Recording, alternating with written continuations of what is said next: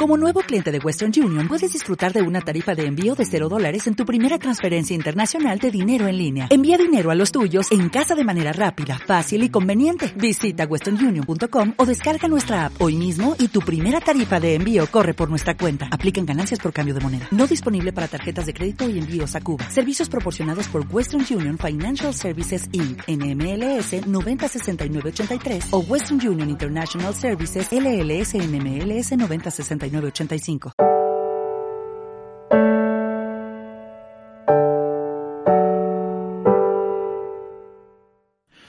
no escucho muchos podcasts de historia, que los hay y muy buenos.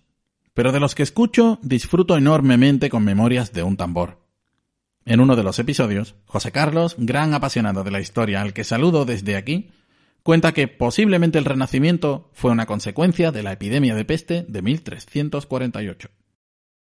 Decía que el miedo a Dios era un valor importante en la sociedad. ¿Quién querría pecar para tener a Dios en contra?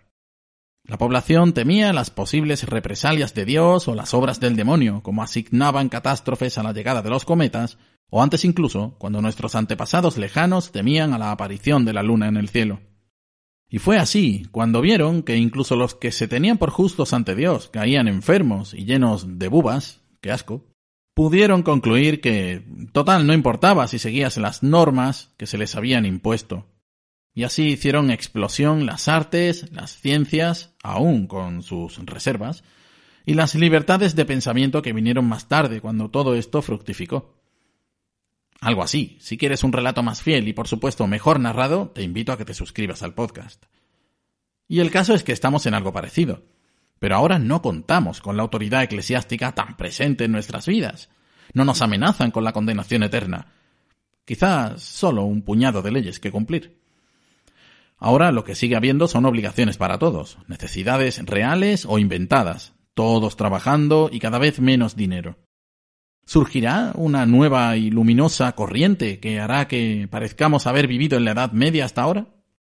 En aquella ocasión se destaparon las miserias que nos impedían florecer como civilización.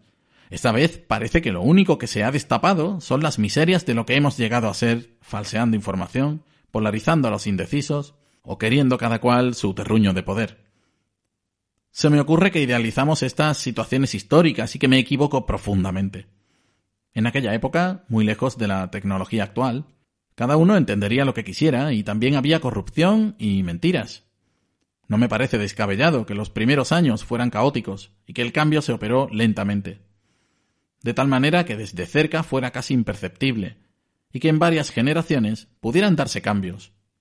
Quizá vivieran de manera muy parecida durante muchas décadas hasta que pequeñas novedades tuvieron lugar y ya los bisnietos no tuvieran que pasar todas las penalidades de sus antepasados. ¿A qué le vamos a perder el miedo ahora? Hasta otra.